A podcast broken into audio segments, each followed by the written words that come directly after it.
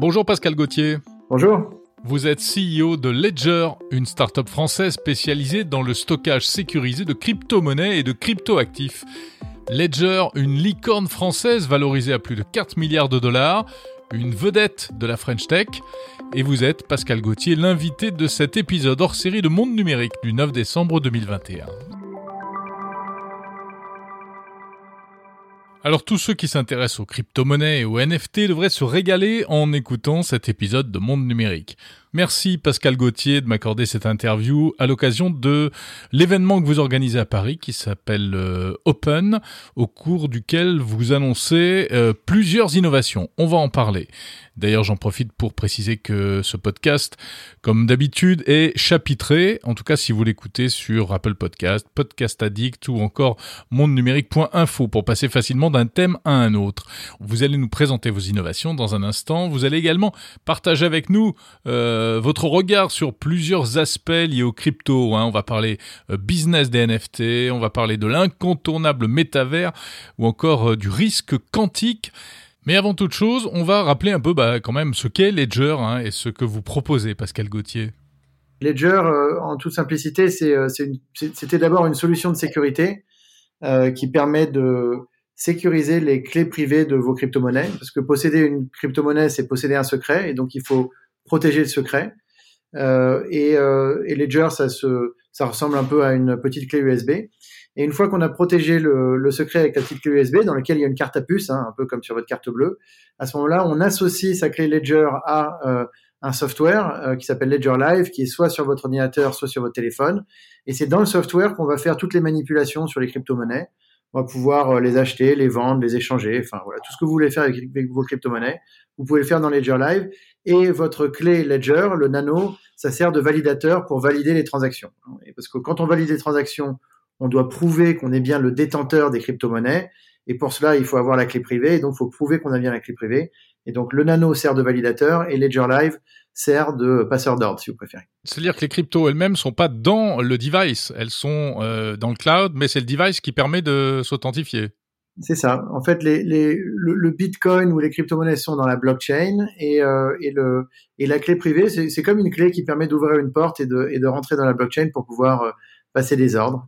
Euh, donc cette clé crypto, c'est cette clé cryptographique, cette clé donc qui est dans votre ledger. Donc en principe, avec votre solution, eh bien, ça évite ce qui est arrivé à certains de, perdre toute leur fortune en Bitcoin ou autre, car c'est une sorte de coffre-fort, quoi, finalement. Ouais, c'est un coffre-fort, un, un, portefeuille euh, numérique sécurisé. Euh, c'est toutes ces choses-là et c'est le plus haut niveau de sécurité aujourd'hui. Si vous voulez posséder vous-même euh, vos bitcoins, euh, vos crypto-monnaies, mais aussi vos NFT. Euh, parce que c'est ce que c'est ce qu'on annonce, hein, c'est le support. Les mhm. Ledger supporte aussi les NFT. Si vous voulez que tout ça soit bien sécurisé, le plus haut niveau de, haut niveau de, de sécurité, c'est Ledger. Si je perds mon nano, qu'est-ce qui se passe? Bah, En fait, quand vous euh, quand vous mettez en place votre votre nano, vous avez à la fin deux choses. Vous avez votre nano avec un code PIN, un peu comme une carte bleue, et de l'autre côté, vous avez un un mot de passe maître qui, qui est 24 euh, mots en fait. Euh, ces 24 mots, il faut les mettre au coffre parce que si jamais vous perdez votre nano, c'est pas très grave, il suffit d'en recommander un autre et avec les 24 mots, vous pouvez réinitialiser euh, votre votre nouveau nano et récupérer ainsi vos crypto-monnaies. D'accord. Euh, vous pouvez perdre vos 24 mots, mais à ce moment-là, euh, il faut toujours avoir accès à son nano et avec votre nano, vous pouvez transférer les fonds vers un autre nano sur lequel vous possédez euh, les 24 mots, parce qu'il vaut mieux toujours quand même avoir les deux. Si vous perdez les deux, et les 24 mots et le nano, à ce moment-là, vous avez tout perdu. Alors Pascal Gauthier, euh, donc maintenant vous élargissez euh, en fait les, caractéristiques de votre coffre-fort au fameux NFT. Hein, c'est bien virtuel, authentifié. C'était presque une, nécessité, une, une, une évidence d'aller dans cette direction? Oui, en fait, nous, notre vision, c'est qu'il euh, y a euh, une vague euh, qui est en train de se faire sur ce qu'on appelle les, les, actifs digitaux critiques. le Bitcoin, ça a été la première fois qu'on a inventé un actif digital qui était unique et qu'on pouvait posséder, en fait. et de cette innovation est venue toutes les autres, toutes les crypto-monnaies qu'on connaît, l'Ethereum, Solana, Polkadot, Cosmos, enfin voilà, tout ce qui est en train d'arriver sur le marché. il y en a des, centaines, des milliers parfois token, mais aussi maintenant avec la vague des NFT. Et en fait, tous ces actifs digitaux critiques partagent sont, sont, tous sur des blockchains et donc partagent le même problème de sécurité. C'est-à-dire que si vous donnez votre clé privée à quelqu'un ou si quelqu'un vous prend votre clé privée, ça veut dire qu'on vous a pris votre secret. Et donc, par définition, bah, c'est plus un secret. Une fois qu'il y a deux personnes qui sont au courant, c'est plus un secret. Et donc, du coup, on peut vous prendre euh, vos bitcoins, on peut vous prendre vos NFT. Et une fois qu'on vous les a pris, et eh ben, vous pouvez euh, euh, plus les retrouver. C'est-à-dire qu'il n'y a pas de, de numéro vert euh, sur lequel on peut appeler. Il n'y a personne qui va vous rendre euh, vos bitcoins ou vos NFT. Ouais, on n'a que nos yeux pour pleurer, quoi. Voilà. Et donc, euh, donc ça veut dire que la sécurité devient extrêmement importante. Et ça, c'est un changement qui se passe. Euh, C'est-à-dire que jusqu'à présent, la sécurité était importante, mais euh, bon, on va dire que le contenu qu'on avait sur son ordinateur ou sur, sur son téléphone euh, était largement réplicable. On peut se faire voler notre identité. C'est pas pour autant qu'on a perdu notre identité, par exemple. Euh, par contre, si on se fait voler un Bitcoin, on a perdu le Bitcoin, ça c'est sûr. Et donc, euh, donc c'est un nouveau, euh, c'est un changement un peu dans le dans les modèles de sécurité et dans la façon de de penser à ces sécurités. C'est-à-dire que là, c'est un problème de 1 ou 0. Si le Bitcoin est parti, il est parti, on le reverra jamais. Et donc, il faut que la sécurité soit absolue. Et il faut surtout s'éduquer pour comprendre un peu les enjeux de sécurité qu'il y a autour de ces crypto-monnaies et des NFT. C'est important. Il y a une effervescence assez incroyable, mais comment est-ce que vous voyez évoluer les choses? Est-ce qu'il n'y a pas encore trop d'incertitudes par rapport à tout ça Vous savez, la, vie c'est fait d'incertitudes. Aujourd'hui, on a des certitudes sur rien. Regardez le, coronavirus. Euh, après deux ans, on est toujours sûr de rien finalement. Euh, et donc, je pense que quand il y a des grandes évolutions technologiques telles que celles proposées par le Bitcoin et, la, blockchain euh, de manière plus générale, on, passe d'incertitude en incertitude, mais au bout d'un moment, on commence quand même à affiner le, le, problème et la compréhension de, ce qui est en train de se passer. Et je pense que là, on est passé quand même au niveau de tout ça dans une dans une dans une vague un peu plus mature d'adoption, un peu plus euh, euh, un peu plus générale. Et euh, en ça, euh, on peut regarder d'ailleurs, on peut on peut toujours comparer, par exemple, ce qu'on est en train de vivre avec euh, avec cette nouvelle révolution technologique par rapport à ce qu'on a vécu avec Internet. quand on réfléchit à Internet en 95, beaucoup de gens euh, savais pas vraiment si Internet ça allait devenir quelque chose. Je me rappelle même en 2000, moi j'ai commencé à travailler en 2000 et j'ai commencé sur Internet. Il y avait beaucoup de gens qui pensaient que c'était une bulle et puis que ça allait disparaître et puis qu'il y avait la vieille économie, la nouvelle économie, tout ça. En fait, on est en train de vivre exactement la même chose euh, avec euh, avec la crypto en ce moment. Et, et, ce qui se passait avec Internet au départ, la raison pour laquelle les gens y croyaient pas, c'est qu'il y avait pas beaucoup d'applicatifs finalement. Avec Internet, on pouvait envoyer des mails, et on se disait bon c'est bien mais euh, j'aime bien quand même envoyer des cartes postales et puis bon si c'est tout ce que je peux faire avec internet finalement euh, à quoi ça va me servir? Et puis on voit bien aujourd'hui que tous nos tous nos usages ont été euh, digitalisés parce que internet c'était un, un moyen fantastique de faire passer de l'information d'un point A à un point B. Et ben, c'est un peu ce qui est en train de se passer aujourd'hui avec les crypto-monnaies. Et là, on est rentré dans, dans l'âge de l'applicatif. C'est-à-dire que jusqu'à présent, on a construit les protocoles, on a construit l'infrastructure et notamment Ledger hein, sur l'infrastructure de sécurité, sur l'infrastructure de de, de, de, de dépositaire, hein, c'est-à-dire si j'ai des bitcoins, euh, est-ce que je peux les confier à quelqu'un et si oui, euh, dans quelles conditions, comment ça va être conservé, etc. Donc la conservation des, des crypto-monnaies, c'était une des parties de l'infrastructure qui était nécessaire pour euh, pour que pour que les écosystèmes puissent croître. croître. Et là, en 2021, on se rend compte qu'on est passé vraiment dans le monde applicatif. Et les NFT, c'est le, c'est le bon exemple d'un applicatif parce que pendant longtemps, on a dit, mais finalement, à quoi ça sert les blockchains? Bon, bah, si ça sert euh, qu'à envoyer ou recevoir du Bitcoin, finalement, ça sert pas à grand chose. Alors, moi, déjà, je pense que le Bitcoin, même tout seul, c'est euh, une, une innovation euh, extraordinaire. On pourra revenir là-dessus. Mais, mais même pour ceux qui, qui croient toujours pas au Bitcoin, ils sont forcés maintenant de se rendre compte que finalement, les, les NFT, c'est, c'est quand même assez intéressant parce que, en fait, on, on, on, on tokenise euh, euh, des actifs qui, qui, qui, existent déjà et maintenant ça y est, on, on, peut les posséder. On peut vraiment posséder des actifs euh, digitaux, des euh, sous, sous, la forme euh, d'art ou, ou, de n'importe quoi. D'ailleurs, un NFT ça peut être à peu près n'importe quoi. Et donc on voit bien qu'on est dans l'applicatif pur. donc à quoi ça sert? Bah, Ça sert à ça. Ça sert à transférer de la valeur et ça sert à créer des actifs digitaux uniques. et généralement tout ce qui est unique a de la valeur et et les gens aiment bien collectionner. Donc euh, les NFT par exemple, c'est ça va exactement dans le l'envie et le désir de collection euh, des gens. Alors vous avez annoncé euh, plein, plein de choses hein, cette semaine, ces derniers jours là. Euh, donc on a parlé de l'intégration des NFT, etc. Il y a autre chose, vous passez un partenariat avec Coinbase, qui est un, comment on peut appeler ça, un wallet pour crypto-monnaie. C'est ça qui est, qui est, qui est d'ampleur nationale. C'est pourquoi ce rapprochement? D'ampleur internationale d'ailleurs? Pourquoi ce rapprochement?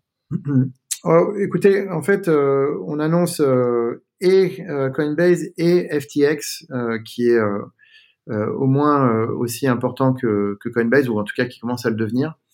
Et en fait, tout ça et toutes les annonces, une grande partie des annonces qu'on fait d'ailleurs, qu'on a faites euh, euh, sur Ledger Open, c'est de euh, montrer que Ledger se transforme vraiment en, écosystème en fait. Hein, ce qu'on a fait, c'est que ce que j'expliquais tout à l'heure avec Ledger Live, Ledger Live c'est la partie software en fait de, Ledger, le Nano c'est la partie validation des transactions, mais dans la partie software on intègre de plus en plus de services. Et euh, et bien sûr, Ledger, nous, on va pas tout construire, donc on se comporte vraiment un peu comme un iPhone, si vous voulez, mais euh, mais pour votre pour, pour ce qui s'appelle le Web 3, c'est-à-dire le web d'échange de valeurs. Et donc, on permet à des, tiers de, de, construire des applications qui vont venir directement dans votre expérience Ledger. Et donc ça, c'est ce qu'on annonce typiquement avec FTX, FTX qui est euh, une des, un des plus gros exchanges de la planète hein, euh, aujourd'hui et qui va avoir une expérience native à l'intérieur de Ledger Live. C'est-à-dire qu'à l'intérieur de Ledger Live, vous allez pouvoir ouvrir FTX et tout euh, et tout va pouvoir se passer pour vous dans Ledger Live et vous pourrez faire tout votre trading sur FTX depuis Ledger Live. Pour euh, pour Coinbase, c'est euh, c'est un peu la même idée, un tout petit peu différent, c'est que Coinbase aujourd'hui a un wallet un peu comme Ledger Live et ils veulent que leur wallet puisse être sécurisé par un Ledger Nano. Et donc c'est ça qu'on annonce. Euh, parce que leur wallet sans Ledger Nano bah, n'offre pas de garantie de sécurité véritable puisque un wallet software qui, qui est sur un téléphone, et si les clés privées sont dans le wallet software, à ce moment-là, les clés privées peuvent être volées très facilement. Et donc, le fait de pouvoir associer un Ledger Nano avec son wallet euh, Coinbase, c'est une garantie de sécurité euh, importante. Oui, c'est vous qui leur apportez la brique de sécurité, en fait. Exactement, ouais, parce que sinon, hmm. en fait, c'est un savoir-faire très euh, très unique de de Ledger dans le monde aujourd'hui, et c'est pour ça qu'on on est idéalement positionné pour apporter la meilleure expérience aux consommateurs, soit à travers Ledger Live, soit euh, à travers le fait qu'on apporte cette brique de sécurité pour euh, la plupart des services aujourd'hui auxquels le, consommateur veut avoir accès euh, pour, pour, pour ses crypto-monnaies. Et, mmh. Et puis vous avez vous lancez également une, une carte de crédit, c'est ça C'est pas un peu low tech ça Une carte de débit même, oui. une carte de, de crédit Ouais, c'est une, carte, bancaire en fait, une, carte bancaire physique. Ouais, non, c'est super low tech. Ouais, je suis d'accord que, mais mais en même temps, euh, enfin, ça me fait rigoler la façon de vous le présenter parce que c'est vrai que je me suis dit tiens, c'est, on retourne un peu en arrière. Euh, et en même temps, la carte de, de crédit ou de débit, peu importe, parce que débit crédit c'est un truc anglo-saxon. Nous, on a une carte de crédit parce que les cartes font les deux, mais mais euh, euh, mais il n'empêche qu'il y a une carte à puce dessus aussi. Donc finalement, en fait, c'est une extension assez naturelle de, de son ledger. Il y a la carte à puce dans le ledger pour euh, sécuriser ses, ses, bitcoins et il y a la carte à puce sur sa carte de crédit pour sécuriser ses transactions. Et en fait, euh, on pense qu'il y a, il y a une étape avant de. Aujourd'hui, on peut pas vraiment encore euh, euh payer en bitcoin partout dans le monde, etc. C'est, c'est, c'est pas encore complètement accepté partout. Euh, malgré le fait que par exemple au Salvador maintenant on peut tout on peut directement payer en bitcoin en magasin. En revanche en Chine ou en Inde ça, ça va être plus difficile. Hein. Ça va être plus difficile effectivement. Mmh. Euh, par contre euh, le réseau Visa Mastercard euh, est plutôt bien distribué et donc euh, si on veut pouvoir dépenser ses bitcoins ben, c'est assez intéressant dans un dans une première étape voilà de pouvoir associer une carte Visa à son à son ledger et donc de pouvoir dépenser ses ses cryptos dans le commerce. Donc c'est une étape simple J'irai pas jusqu'à dire qu'elle est low tech parce que en fait, on apporte une innovation, c'est-à-dire qu'on peut charger sa carte avec des bitcoins et les bitcoins ne sont transformés en euros et ou en dollars ou en monnaie euh, locale quand on paye qu'au moment de la transaction. C'est-à-dire qu'on garde ces bitcoins vraiment euh, jusqu'au dernier moment, ce qui est assez différent de ce que propose le marché aujourd'hui. Parce que le marché propose ce qu'on appelle un sell to card, on vend à la carte, c'est-à-dire on prend des bitcoins, on les vend, on les convertit en euros et ensuite on charge, on précharge la carte avec euh, avec des euros ce qui est un peu dommage parce que du coup, euh, voilà, on n'est plus exposé au Bitcoin et, euh, et généralement, nous, on pense que les gens préfèrent garder leur Bitcoin vraiment jusqu'à la dernière minute. Si demain il y a un crypto euro, euh, vous serez là, Ledger, vous pourrez répondre à, aux, nouveaux besoins liés à cette, cette monnaie si elle voit le jour. La réponse simple et pour la compréhension de tout le monde, c'est oui. la réponse plus compliquée, c'est ça dépend ce que c'est un crypto euro. Euh, Aujourd'hui, des crypto-dollars, euh, il y en a déjà, euh, sur, ils sont tous sur Ledger, USDT, euh, USDC, enfin ce qu'on appelle les stablecoins. ils sont ils sont déjà sur, sur, votre Ledger. Il y a certains crypto euro d'ailleurs, stablecoin euro qui sont aussi déjà sur sur votre ledger. Donc donc il n'y a pas de problème ledger. Nous on a vocation à supporter l'ensemble des des, crypto-monnaies décentralisées. Maintenant la question c'est qu'est-ce que sera le crypto euro? Parce que quand on dit crypto euro en Europe on pense à la Banque de France, on pense à la BCE et on pense à leur initiative. Bon, et là, pour l'instant, euh, rien n'est moins sûr parce que je crois qu'ils se sont fixés deux ans de réflexion, donc c'est-à-dire, euh, je crois, c'est 2022-2023, et à partir de 2023, une décision pour ensuite une exécution sur sur les années d'après. Donc, on ne sait pas encore exactement ce que ça veut dire euh, crypto euro dans le sens de ce que pense en faire la, BCE et ou la Banque de France. Donc, donc là-dessus, si c'est une crypto, si c'est une crypto-monnaie décentralisée sur une blockchain publique, ben pas de problème, ça sera supporté par Ledger. Si c'est un animal euh, bizarre, euh, euh, un peu différent, qui n'est pas vraiment une crypto-monnaie, bon, bah, on, verra et on, verra comment ça se passe à la fin. Alors, il y a un truc en ce moment, c'est une vraie folie, c'est le, le métavers, les, les métavers, et avec ce qui l'accompagne, un, un, business naissant de, de biens virtuels. Euh, comment vous voyez ça? Vous allez vous vous, vous positionner là-dessus ou bon, c'est déjà, euh, on peut déjà euh, bah, aller s'amuser dans le métavers avec Ledger? Ouais, en fait, on est déjà, je veux dire, Ledger, c'est probablement la boîte la plus metaverse du monde aujourd'hui. Parce que ça dépend ce qu'on appelle le metaverse, mais pour moi, ce que le metaverse n'est pas, c'est une espèce de, de second live virtuel où on se baladerait avec un avatar et puis on rencontre des gens dans, dans des rues virtuelles, etc. Bon, ça, pour moi, c'est de la, c'est la réalité virtuelle et euh, ça, ça a un peu rien à voir avec le métaverse. Enfin, je veux dire, on pourrait mettre un métaverse dans de la réalité virtuelle, mais, mais pour moi, le métaverse, c'est plutôt euh, quelque chose de beaucoup plus terre à terre. C'est, euh, c'est le fait de pouvoir contrôler son soi virtuel. Et en fait, ce qui s'est passé jusqu'à présent dans ce qu'on appelle le Web 2, mais en, tout cas, c'est la, digitalisation telle qu'on a connue sur les 20 dernières années.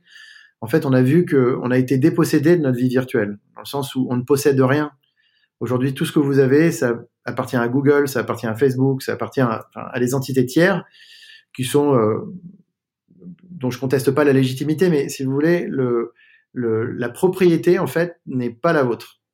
Ce qui est en train de se passer avec les technologies de, crypto-monnaie, de blockchain et, autres, c'est que tout d'un coup, la propriété devient euh, la vôtre. Alors du coup, vous pouvez posséder des actifs euh, digitaux. Et donc ça, ça change tout. Euh, par rapport à et, donc c'est ça le métaverse en fait, c'est pouvoir contrôler son soi digital et ensuite déléguer l'utilisation, donc complètement renverser en fait le, la charge de la preuve, comme on pourrait dire euh, euh, dans un dans un tribunal, c'est-à-dire que avant tout appartient à, à, des tiers et, et, et, vous y avez accès, maintenant tout vous appartient et vous pouvez donner accès à des tiers. Donc on renverse complètement la relation entre l'humain et le digital, où maintenant vous êtes en contrôle de votre vous digital et le vous digital il est constitué de ce que vous possédez en fait, de votre identité digitale par exemple, de vos données de santé digitale, de voilà, de, de, tout, de vos crypto-monnaies, de vos NFT, donc de tout un tas de choses que vous possédez désormais et que vous pouvez ensuite aller utiliser dans le monde digital. Et donc effectivement, ensuite, ça peut prendre la forme d'un, d'un metaverse tel que Spielberg le décrit dans, dans Ready Player One, où à la fin on est dans un monde virtuel. Et mais, ce qui est marrant dans Ready Player One, c'est que quand on a son avatar, ok, on a son avatar, il y a le jeu, etc. Mais on possède, on possède son argent, on possède ses, euh, ses, euh, ses, euh, ses, petits artefacts. En fait, tout ça, c'est à nous. Et donc, on peut très bien imaginer, effectivement, demain que on va aller acheter une paire de Nike. Quand on achètera une, paire de Nike, elle viendra avec un NFT et que ce NFT euh, permettra de d'émuler dans un jeu XY euh, une paire de Nike, la, la, même paire de Nike au pied. Par exemple, ça, ça peut être un exemple. Mais de toute façon, le métavers, c'est bien que vous avez acheté votre paire de Nike, vous la possédez dans le monde physique et vous la possédez aussi dans le monde virtuel et vous l'utilisez où vous voulez euh, dans euh, les jeux qui seront compatibles par exemple et où euh, simplement ça sera uniquement un token qui prouvera que vous êtes un client fidèle de Nike.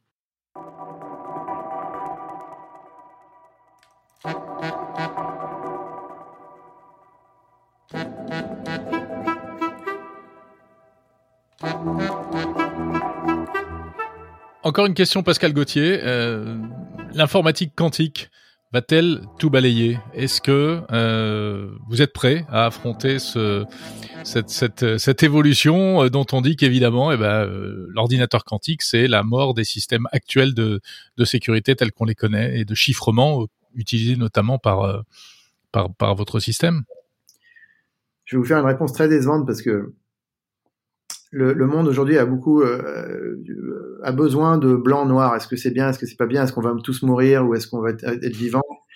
Et en fait, euh, malheureusement, la réalité est toujours un peu plus euh, au milieu de tout ça, quoi. C'est-à-dire, il n'y a pas un monde où tout d'un coup, il y a une note qui est très intéressante que tout le monde peut aller rechercher en ligne de la de la NSA sur sur ça. C'est exactement sur cette question parce que on est, vous n'êtes pas le seul à poser la question, tout le monde se pose la question, et notamment les, les grandes agences de sécurité, parce que de toute façon, si euh, s'il y avait euh, du jour au lendemain l'ordinateur quantique qui peut tout casser, vous imaginez bien que le Bitcoin, c'est le dernier des problèmes qu'on a sur la planète. Hein. Le premier problème, c'est euh, la guerre nucléaire généralisée partout, parce que avec l'ordinateur quantique, on pourrait bypasser tous les codes de sécurité et, et commencer à envoyer des missiles nucléaires un peu partout. Quoi.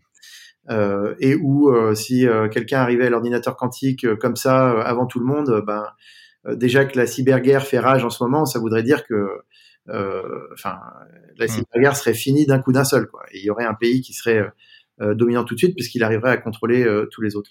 Donc en fait c'est un, c'est un, vrai gros sujet, mais mais le, la technologie progresse toujours par étapes et en fait en même temps qu'on monte le en même temps que les attaquants se préparent à attaquer, les défenseurs se préparent à défendre.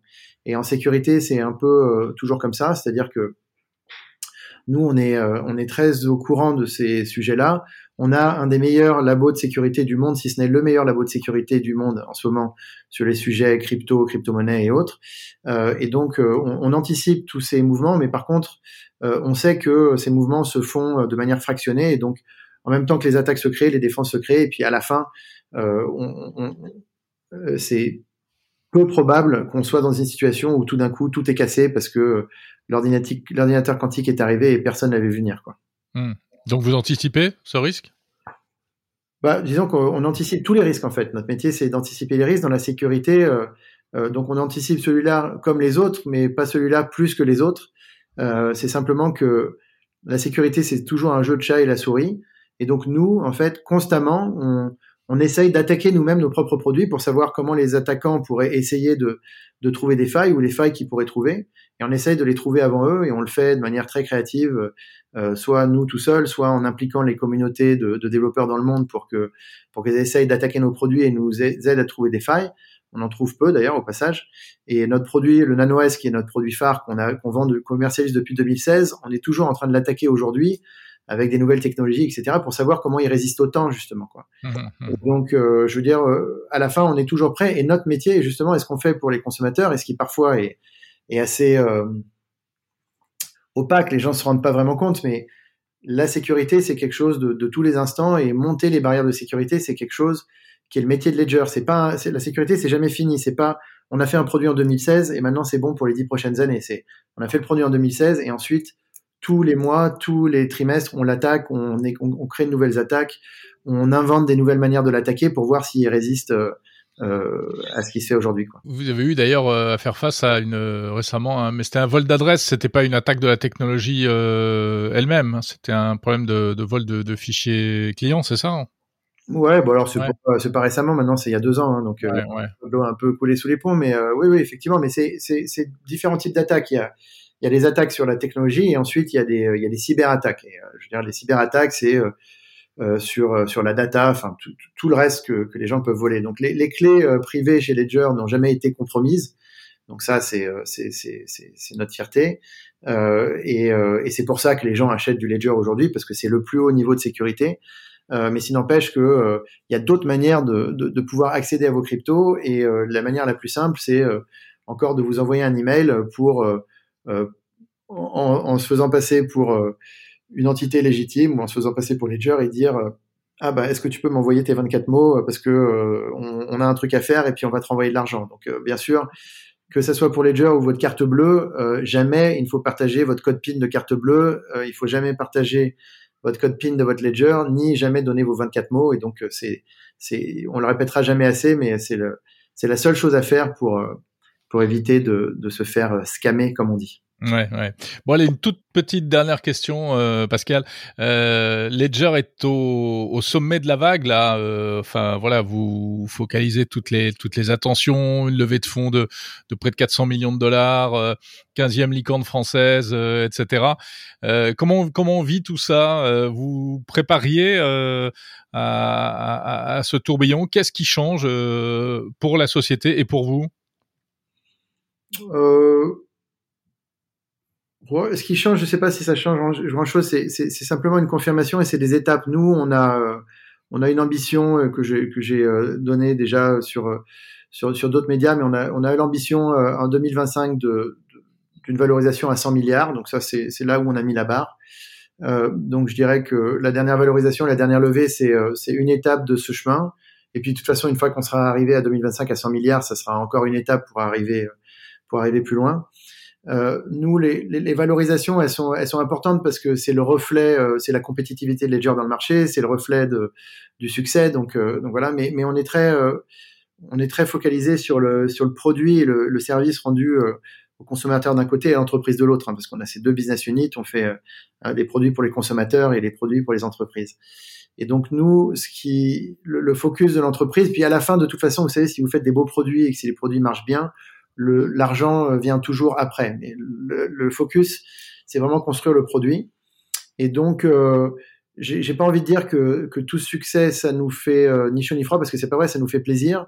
Mais c'est simplement une confirmation que le modèle est bon et que c'est ce que le marché attend. Et donc, ça nous encourage à continuer de développer nos produits euh, dans le sens euh, qui est attendu par les consommateurs. Et c'est pour ça qu'on a fait toutes ces annonces. Euh, parce que ce qui est attendu par les consommateurs, c'est euh, justement de plus en plus de services et un produit de toujours plus facile d'utilisation. Donc c'est pour ça qu'on rajoute la carte de débit, la carte de crédit. C'est pour ça que euh, on rajoute des supports à, à, FTX, à Coinbase, etc. C'est vraiment pour rendre la vie facile à nos utilisateurs et, et faire en sorte qu'ils puissent être libres, en contrôle de leurs clés privées, contrôle de leur crypto-monnaie, contrôle de leur NFT, et leur permettre une, une, utilisation de tout ça qui soit facile, euh, libre et euh, où ils sont euh, parfaitement en contrôle de ce qu'ils font. Merci beaucoup Pascal Gauthier, CEO de, de Ledger. Avec plaisir, merci à vous et merci pour vos questions.